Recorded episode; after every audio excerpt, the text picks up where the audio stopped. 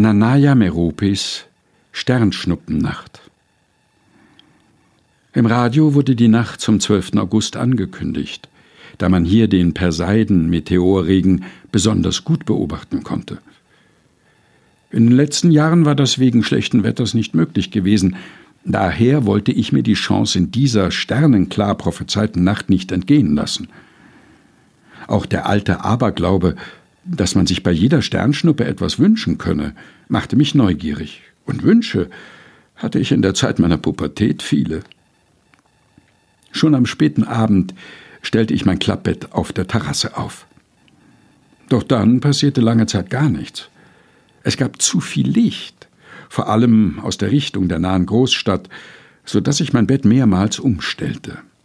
Gleichzeitig erforschte ich meine innersten Sehnsüchte und formulierte halblaut Ich wünsche mir, ich wünsche mir. Dann starrte ich, schon etwas ermüdet, minutenlang auf dieselbe Stelle. Irgendwann müsste sich doch ein Meteor zeigen. Ich sah aber nur Flugzeuge und das Funkeln der Sterne, die manchmal von einem dünnen Wolkenschleier verdeckt, schwächer und dann wieder stärker erstrahlten.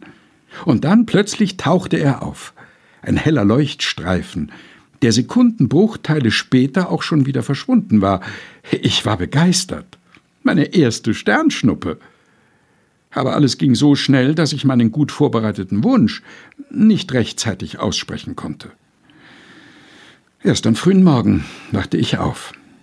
Mein Bettzeug war vom Morgentau feucht geworden. Ich nahm die Decken und ging ins Haus. Und meine sehnlichsten Wünsche Sie mussten auf den nächsten Sternschnuppenstrom im kommenden Jahr warten. Nanaya Meropis Sternschnuppennacht, gelesen von Helga Heinold.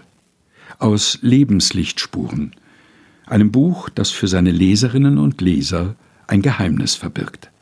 Erschienen im Engelsdorfer Verlag Leipzig 2021.